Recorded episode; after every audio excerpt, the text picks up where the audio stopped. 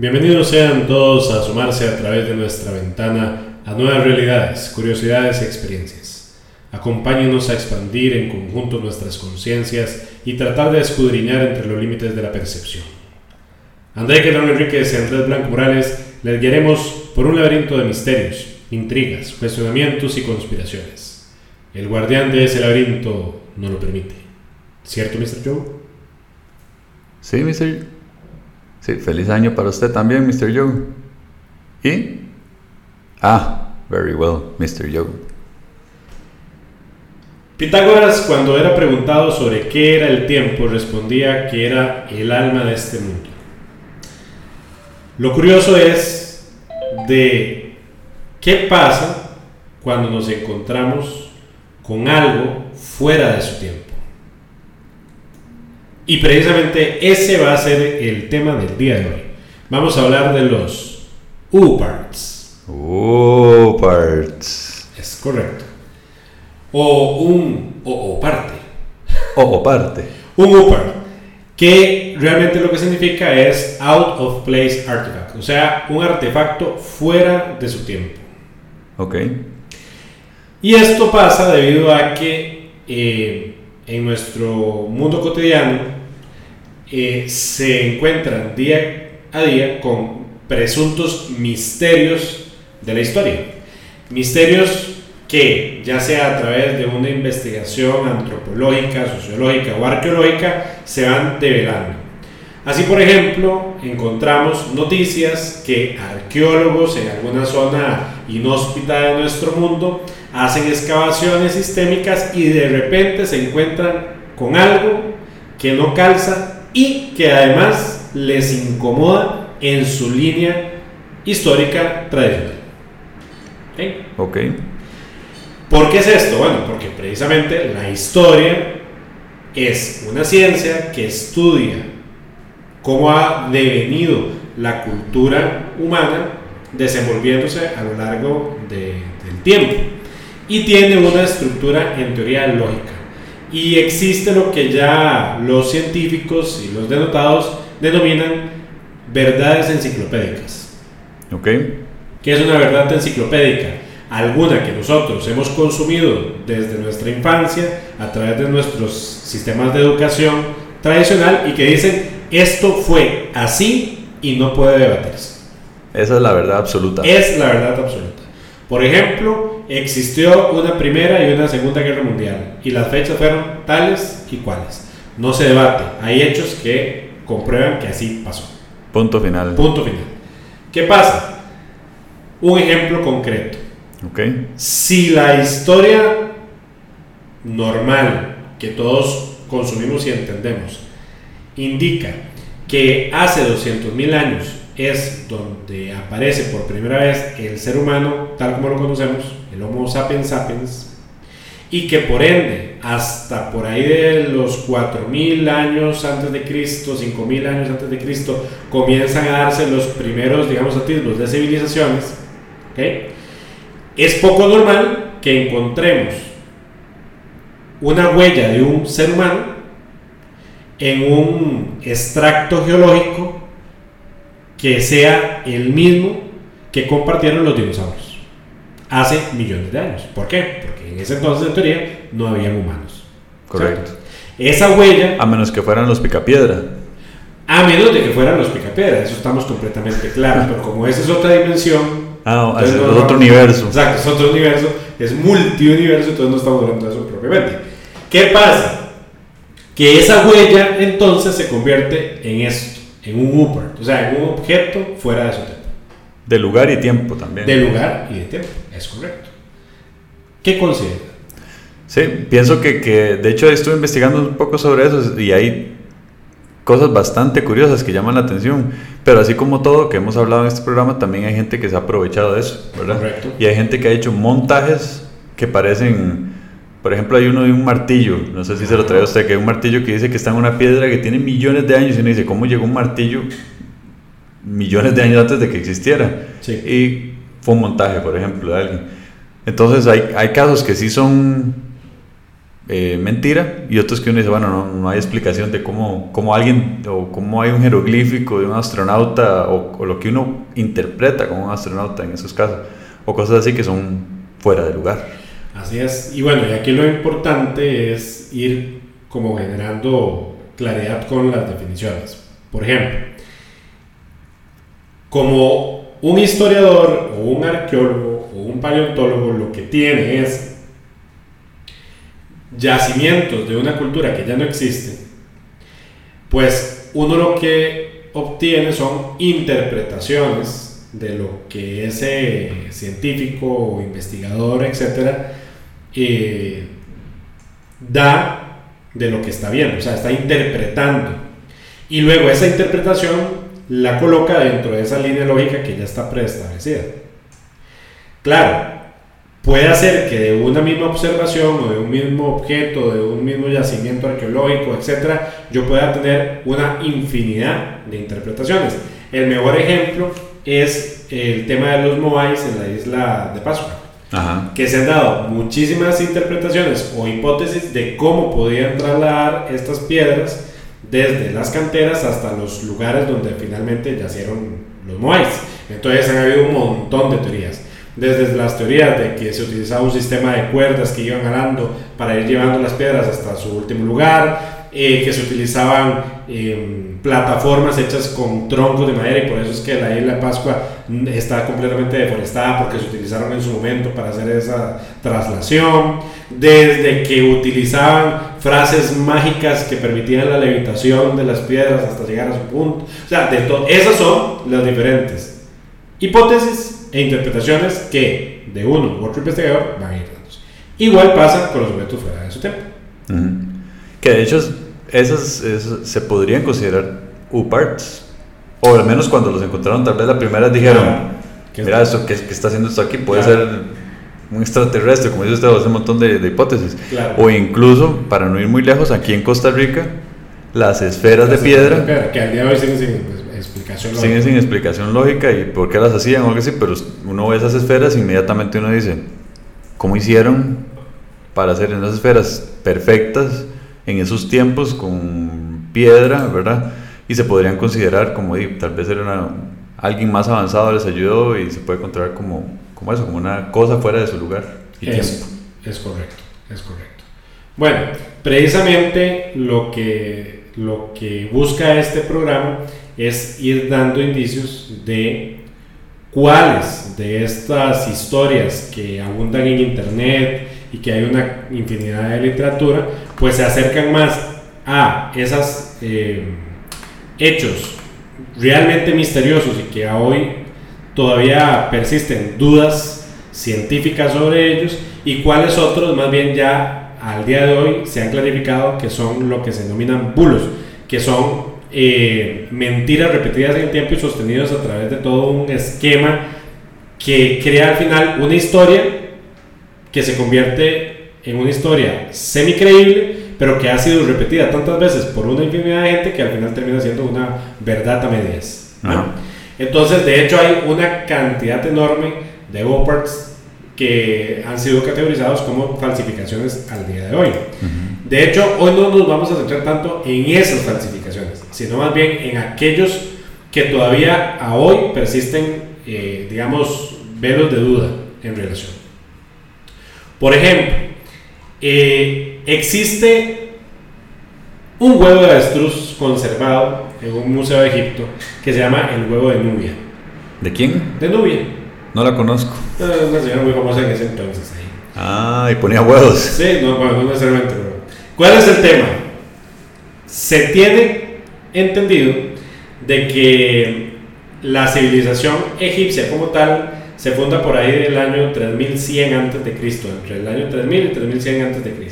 Y que por ende las, el desarrollo de las pirámides, sobre todo las tres principales pirámides, eh, que son las de Keops, Kefren y Miserinos en, eh, en Egipto, se desarrolla después y que en teoría están nombradas así por los faraones que en su momento existieron y que mandaron a construirlas. Lo que pasa es que se encuentra un huevo eh, como reliquia de avestruz conservado. Como el huevo es una materia orgánica, se le puede hacer un análisis de datación de carbono 14, que es un sistema científico para definir cómo se va degradando el átomo de carbono y dependiendo de cómo se ha ido degradando el tiempo, se puede llegar a una fecha de cuando inició esa degradación. Y se determina que el huevo data de un periodo de alrededor de entre el 12.000 y 10.000 antes de Cristo. El huevo. ¿Qué pasa? Que en el huevo hay una inscripción y un pictograma. Y el pictograma es de las tres pirámides. Bueno, entonces aquí vienen ya las interpretaciones. Uno, ¿serán las tres pirámides o simplemente un garabato que parece tres pirámides? Exactamente. Que, eh, que aquí entra otra definición que se llama pareidolia. La pareidolia es como decir, me apareció la cara de Cristo en una tostada. Ajá, sí, interpretación. yo lo veo como una cara de Cristo. Que sea la cara de Cristo es otra cosa. Eh, ay, la nube, yo creo que es un, un camello. Bueno, se ve como un camello. Entonces, son efectos ópticos. Camello usted que la vio. Exactamente. Entonces, en el huevo, que estamos hablando. que estamos hablando. Ya, me estaba chequeando. Sí, sí, en el huevo que estamos hablando eh, sale un pictograma de, en teoría, las tres pirámides. Entonces, nuevamente, cabe dentro de esa serie de hipótesis la posibilidad de que sí, sean las tres pirámides.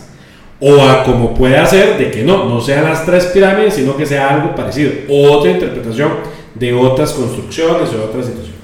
Ahora, ¿qué pasa si nos vamos a la hipótesis de que fueran las tres pirámides? Ahí ya entramos en un upper.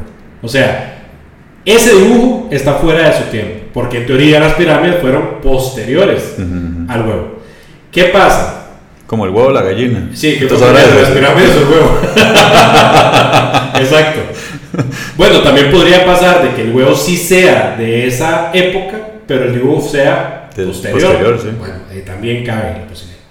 Nada más de que dentro de los estudiosos de lo que se llama arqueoastronomía, que lo que tratan de identificar es de que entre un periodo del 12.000 a.C. al 8.000 a.C.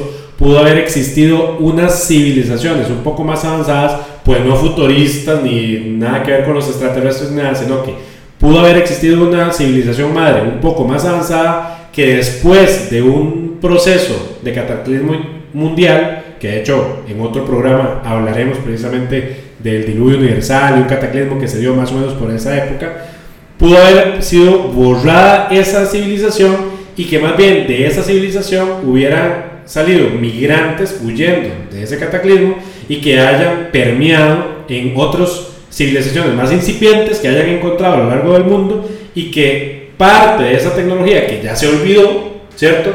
Les haya llegado a ellos y hayan podido construir sus civilizaciones. Tal vez gente de la Atlántida. Tal vez gente de Atlántida, que, tenemos otro programa. Tenemos otro programa, por si lo quieren buscar, ahí hablamos de Atlántida. Claro. Entonces, ¿qué pasa? De hecho, mucha gente lo que dice es, bueno, aparentemente pudo haber una mega civilización, incluso en el mismo África, que de hecho escuchen nuestro programa de Atlántida, porque hay una hipótesis de relación a que fue ahí donde estaba Atlántida, etc. X, y que haya una migración, huyendo obviamente de ese cataclismo, y que hayan encontrado... Eh, de clanes tribales incipientes, nómadas, y de repente se asientan y comienzan a transferir tal vez parte de su conocimiento. Vamos a ver, tengamos claro, estamos hablando de un periodo entre el 12.000 y 8.000 antes de Cristo, o sea, miles de años. ¿Cuánto tiene nuestra civilización actual? O sea, nosotros del 2019 a 2005 ni siquiera existía Facebook. Imagínate.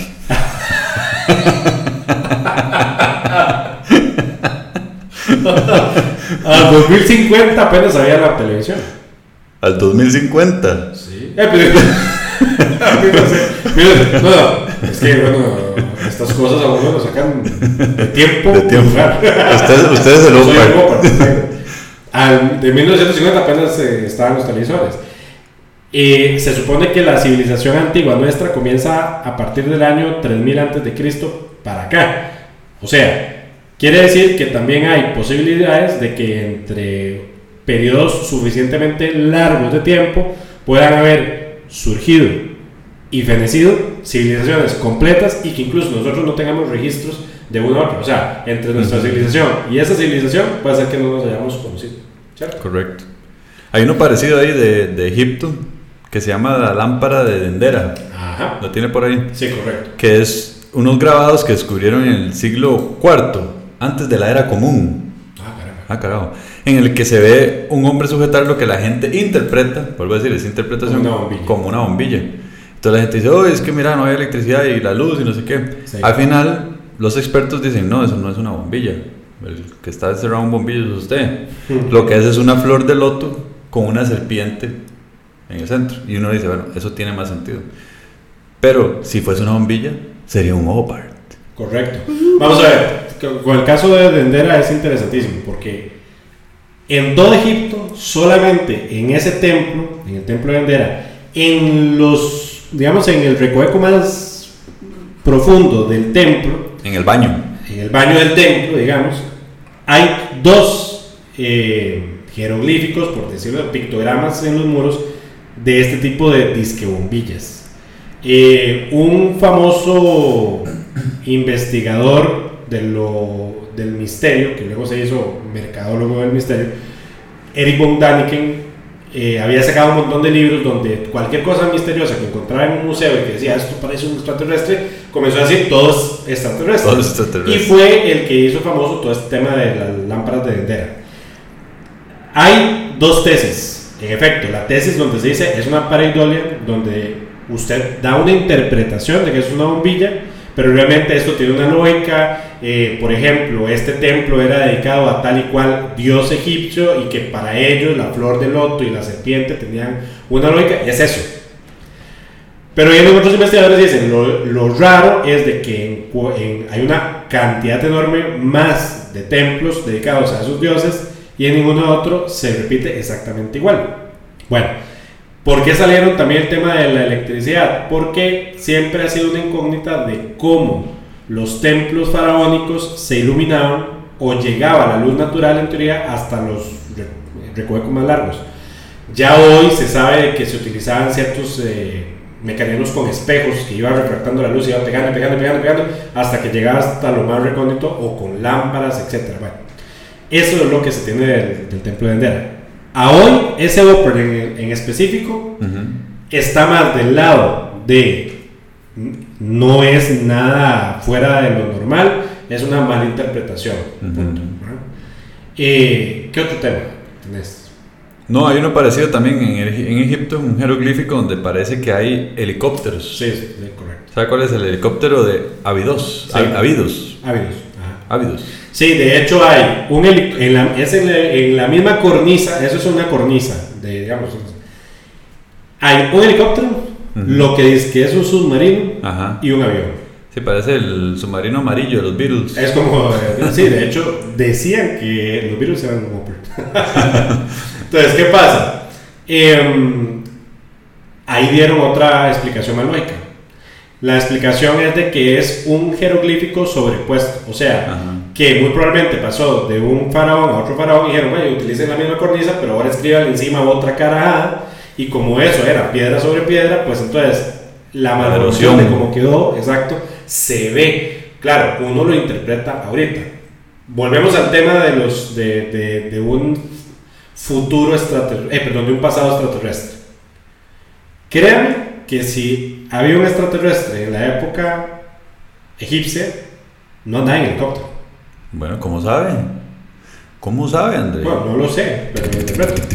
Porque en A lo mejor le teoría. decían el lobo al aire. El- o sea, me voy a entender, o sea, eso es una tecnología que en teoría a hoy es más bien vieja. Entonces, de no tiene como mucha lógica. Pero bueno, hay interpretaciones absolutamente para todo. Em, hay un, un Upper muy interesante. Que este sí está dentro de la categoría de los que es muy probable que quién sabe. ok. Que es eso mismo, nada más que todo lo contrario. Ah, ok. Ya, quedó Ok. claro. Terminó el programa. Exactamente. Que se llama el lente de Nimrod. ¿El ente o el lente? El lente Ah, ok. de Nimrod. Y básicamente es una pieza de cristal de roca de 3000 años de antigüedad que fue tallada, se supone que por el imperio asirio. Y em, su diámetro es de 38 milímetros y su espesor alcanza alrededor de los 6 milímetros y actualmente está en el Museo Británico y se puede ver. ¿Qué pasa? que aparentemente este lente se descubre en el año 1850 por el, arqueólogo Austin Henry Layard, precisamente en la ciudad de Nimrud. Y lo que después de hacer un análisis del lente, porque es un lente pequeñito de vidrio, etc., es que tiene tecnología óptica dentro del lente. O sea, no es un lente tradicional, como decir, yo agarro la arena del desierto, ponerle fuego y simplemente me salió vidrio. Si no era un vidrio. No era un vidrio, sino que venía a, a convertirse casi que en, un, en una lente de aumento que a hoy los científicos, comparando, digamos, la capacidad del aumento o, o- o la estructura óptica del lente, serviría más para un telescopio. Mm, ¿Qué es lo curioso? Que es que el microscopio, eh, perdón, que el telescopio fue creado hasta después. Y eh, Galileo fue el que descubre y observa, digamos, estos análisis ópticos para poder hacer la estructuración de lo que hoy conocemos nosotros normalmente como, eh, como un telescopio. Eh, hay un investigador eh, italiano que se llama Giovanni Patinato, que es el que dice que este lente perfectamente podría ser utilizado con fines astronómicos como un telescopio. Hay otros que dicen que no, que más bien podría ser simplemente un lente de aumento, como una lupa, que se podría haber utilizado incluso para poder grabar eh, tablillas de arcilla que se han descubierto con, digamos, escritura cuneiforme muy pequeñita. Entonces muy pequeñito, deberían de tener algo de aumento, una supervista, lo que sea. De, no vamos a saber, ¿cierto? Nunca lo sabremos. A menos de que venga alguien y nos diga, no, X. Entonces, ese a hoy, debido a que sí hay una comprobación científica de que sí hay una tecnología fuera del tiempo, porque en teoría estos asirios no tenían conocimientos de óptica, Más bien eso puede ser lo que introduce que sí lo tenían. claro, puede ser que sea el descubrimiento de una, de la primer, el primer vestigio de que lo tuvieron, pues. Exacto, sí. La pregunta es cómo evolucionó para llegar a ese conocimiento. Pero bueno, es parte de. Ah, como los mayos tenían conocimiento del, del número cero y otro montón de temas. Correcto. Claro, ¿Qué otro tema? Hay uno que se llama la batería de Bagdad. Correcto. ¿Lo, lo lo has escuchado, don André? Correcto. Dice que unos obreros se estaban trabajando en 1936 cerca de Bagdad Ujú. y encontraron una tumba. Y entre eso estaba una vasija de 200, de, del 200 antes de la era común, con un interior algo extraño. Y cuando lo analizaron, vieron que la vasija, que era de barro, eh, tenía un cilindro de cobre con una varilla de metal. Entonces la gente dice, Mae, eso es una batería. Es una batería, weón. Entonces dijeron, Dime, a esta hora nada le ponemos electrolitos y debería poder funcionar como batería. Y de hecho lo hicieron y, y dice que sí, transmitía un poco de electricidad.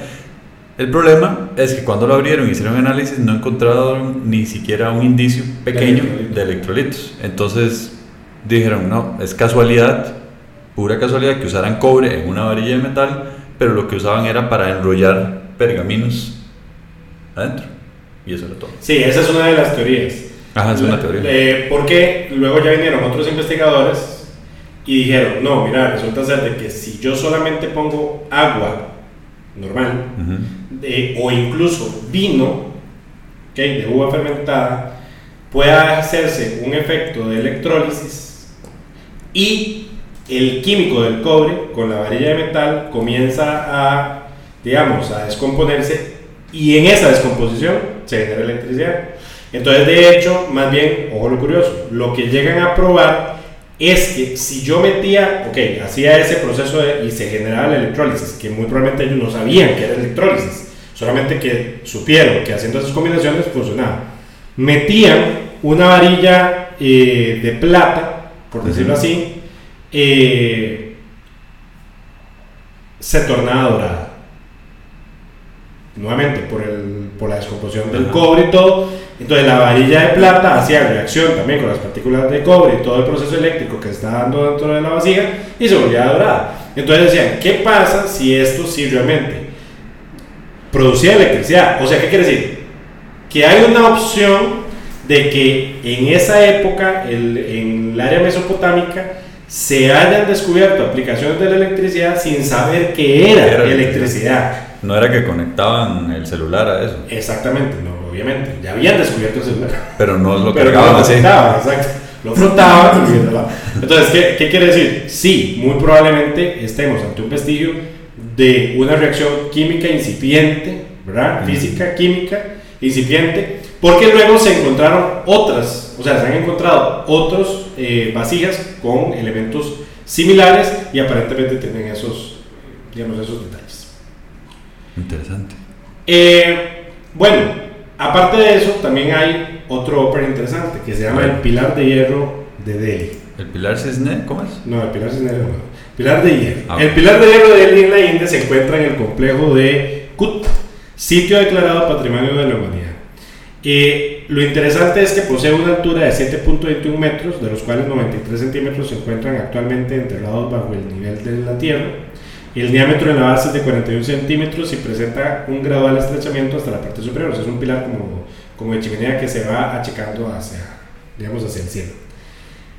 Se supone que tiene una datación de 1600 años de antigüedad. Y lo curioso es que ha permanecido a la intemperie durante todo ese tiempo y no registra elemento de oxidación. Entonces, nuevamente, volvemos al tema. ¿Por qué se convierte en un ópera? Porque lo que dicen es que al tener 1600 años de antigüedad, el conocimiento de metalurgia no estaba tan desarrollado como para hacer acero inoxidable, por decirlo así. Y al no hacer eh, existir ese conocimiento previo, entonces, obviamente lo que sorprende es el conocimiento de los que hayan erigido ese pilar de ese metal que no se oxide hasta el día de hoy. ¿Qué otro upper podemos traer? Está uno que dicen que es muy famoso. Dígame usted, porque yo no conozco mucho al respecto, ¿verdad? Pero de- detálleme sobre la máquina de anticitera. Ah, sí. muy. Dicen que es una de las más famosas. Porque de verdad no han podido explicarlo en absoluto. Entonces, ¿qué es esta máquina anticitera? Dice que el Museo Arqueológico Nacional de Atenas se encuentra una pieza que fue rescatada del fondo del mar Egeo alrededor del año 1900 en una galera que está fechada del año 80 antes del área, de la fe- del área común. El objeto pasó desapercibido hasta que llegó un, ar- un arqueólogo que se llama Derek de Sola Price y lo vio.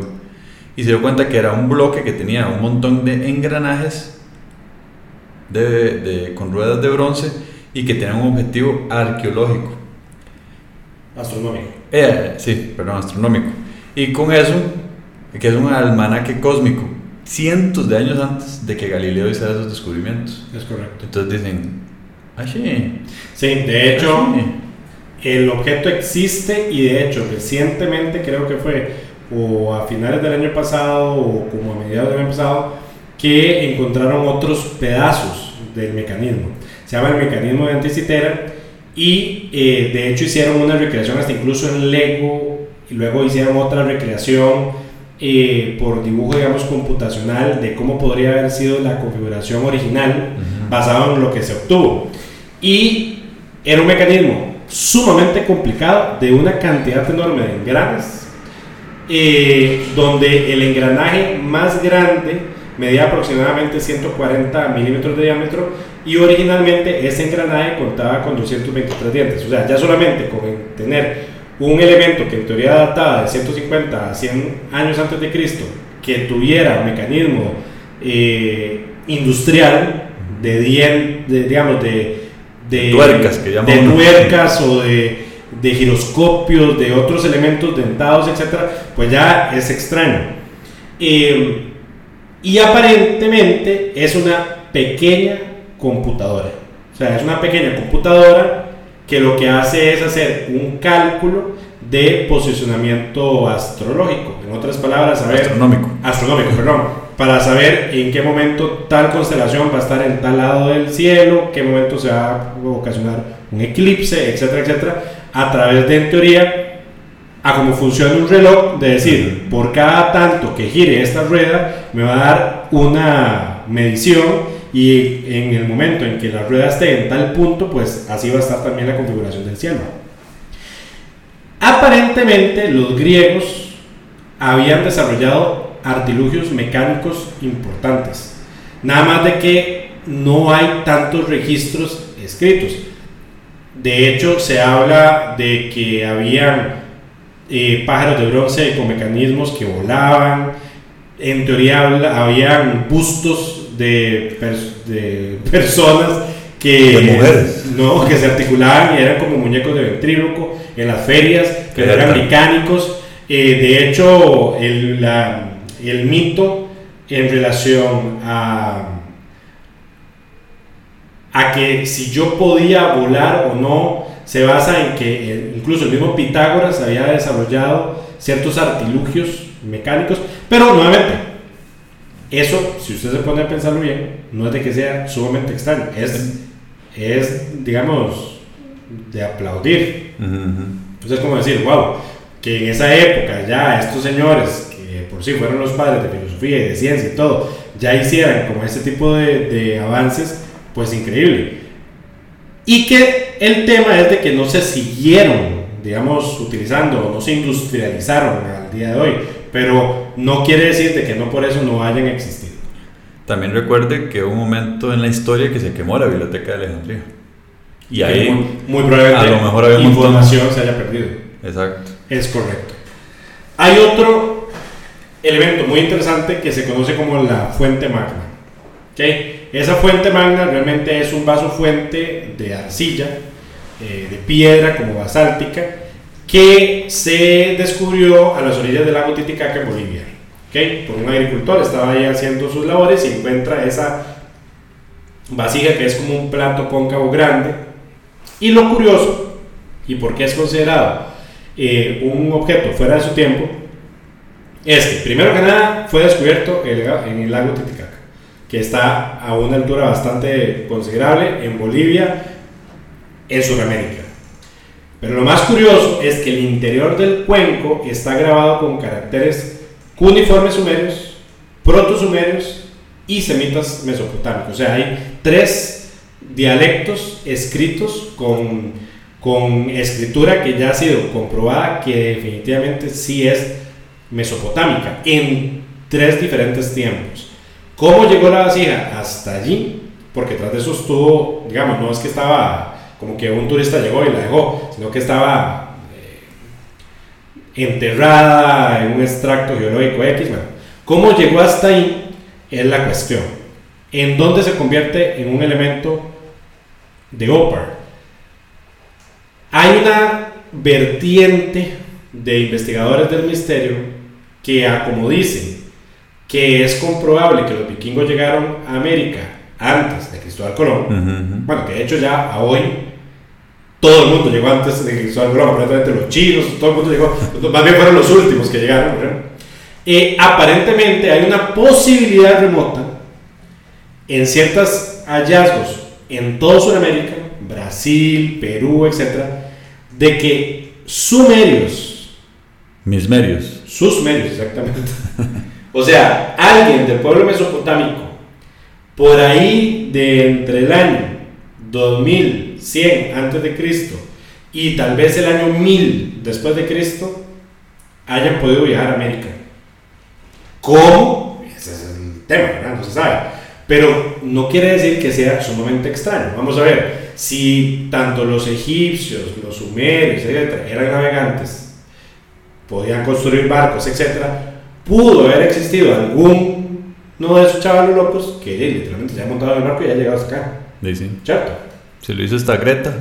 Exacto, se lo hizo esta Greta. Bueno, por ahí vamos. ¿Qué más?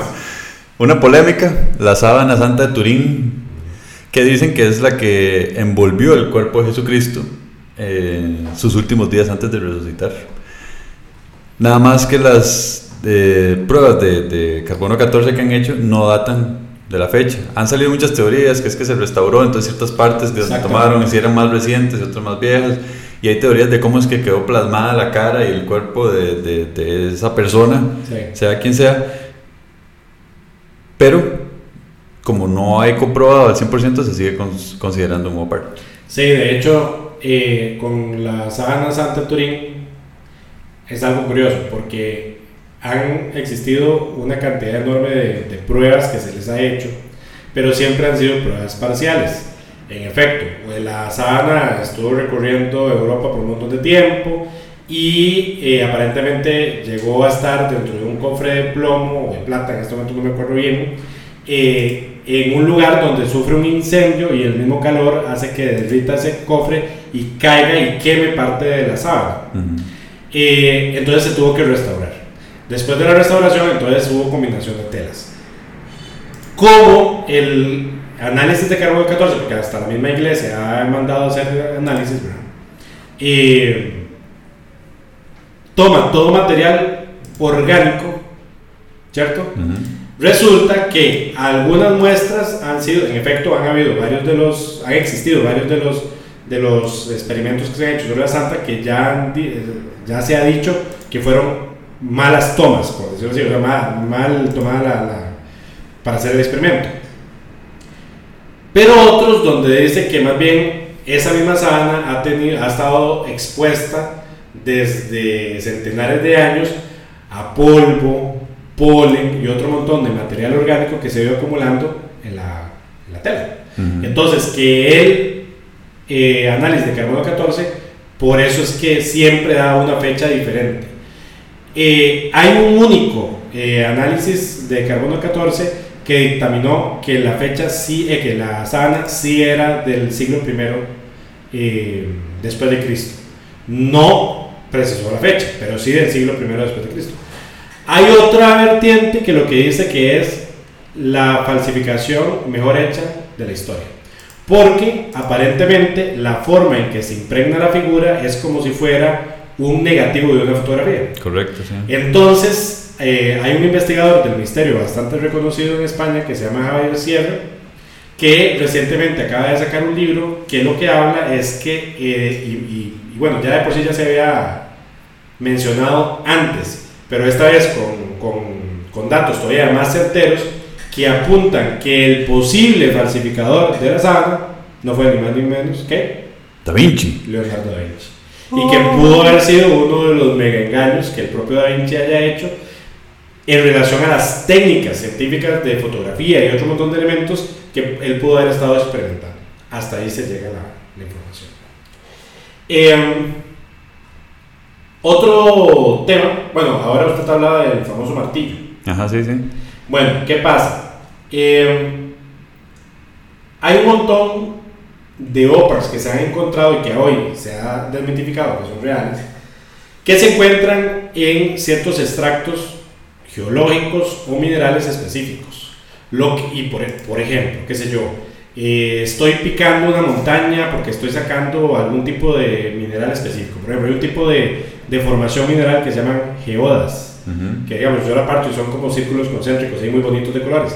Entonces, si yo trato de buscar esos geodas, están en un extracto específico mineral, bla, bla, bla. bla. Resulta que llega un fulano y encuentra, rompe la piedra, eh, comienza con una sierra y de repente ve que se traba la cargada. Y dice, ¿de qué es esto? Hay algo más duro ahí abre y resulta ser que coge la roca incrustada en una roca, que en teoría está en un extracto antiquísimo, uh -huh. hay como un cilindro tornado, por decirlo así, de cerámica y el mismo cilindro de cerámica adentro tiene un cilindro eh, metálico. Ah, pucha, ¿qué es esto? Un hopper, pues eso no tiene ningún sentido. Hacen, le hacen como un tipo de radiografía, no sé el término científico real, cómo se llama, para ver cómo está por dentro de la composición y se ve que es una pieza que está completamente incrustada y fusionada. Pero sacan al aire las, las imágenes. Uh -huh. Hubieron como 20 años que se dijo, ah, eso es un Hopper definitivamente, o sea, es extrañísimo, definitivamente, bla, bla, bla. Y sale un y dice, mira, no, mi no, eso es una bujía. Es una bujía de un carro de, además es de esta marca. Entonces sacan y la comparan. Y sí, era la. ¿Qué era?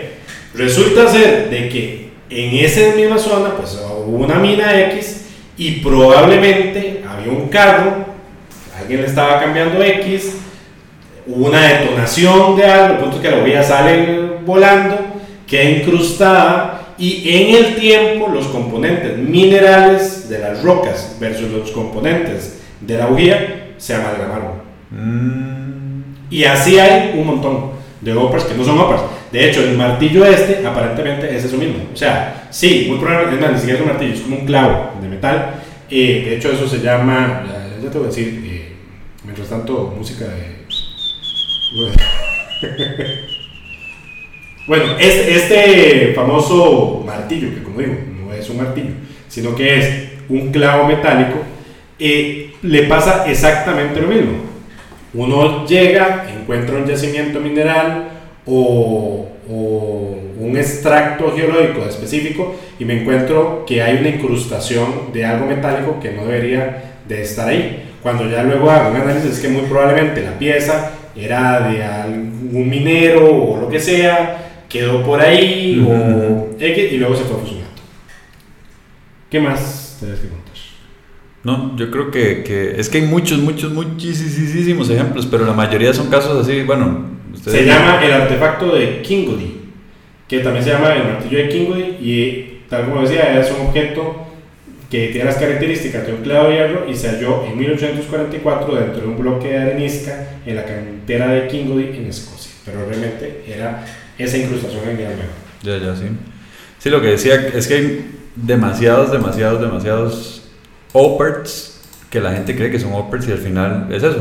O primero, gente estafando, porque esos hay muchos, eh, casos como los que acaba de decir, o unos que de verdad todavía siguen siendo un misterio. O sea, que nos podríamos quedar dando ejemplos horas de horas. Sí, ya para terminar, para otro programa sería interesante hablar de lo que es la arqueología misteriosa. Vamos a ver, una cosa es el ópera, o sea, yo- literalmente un objeto que yo me encuentro y que está fuera de lugar. Pero otro tema es cuando yo ya, ahora sí, en una ruina arqueológica, esa ruina arqueológica tiene algún componente que no tiene una lógica concreta, ahora sí, histórica. Por ejemplo, eh, que yo en una ruina en Bolivia, a mm, kilómetros, digamos, del mar, yo encuentre perforaciones láser o perforaciones eh, de taladro de, de diamante. ¿Por qué? Porque, estamos claros que se podrían hacer las construcciones que usted quiera, pero no con taladro de diamante. ¿ya? Entonces, ahí ya hay algo que no calza. Entonces, ese tipo de, o el movimiento de masas de tonelaje que hoy ni siquiera, ok, por ejemplo, si yo tengo la explicación de que a través de un sistema de cuerdas o a través de, de poleas, otros yo pueda mover cierto tipo de bloques, es 100% comprensible. Pero ¿qué pasa cuando esos bloques ya desfasan incluso las capacidades tecnológicas de hoy, digamos, de una grúa normal? Bueno, eso, eso ni el científico ni el de misterio tiene la respuesta. Entonces, ese tipo de casos también lo podemos traer. Está interesante. Lo dejamos Bien. picandito. Para despedir el programa, nuestras tres máximas. Primero, no hay que creer ni dejar de creer. Segundo, a como es arriba es abajo. Y tercero, siempre debemos estar alertas ya que lo increíble puede sorprendernos en cualquier momento. ¿Cierto, Mr. Joe? Ah, very well, Mr. Joe.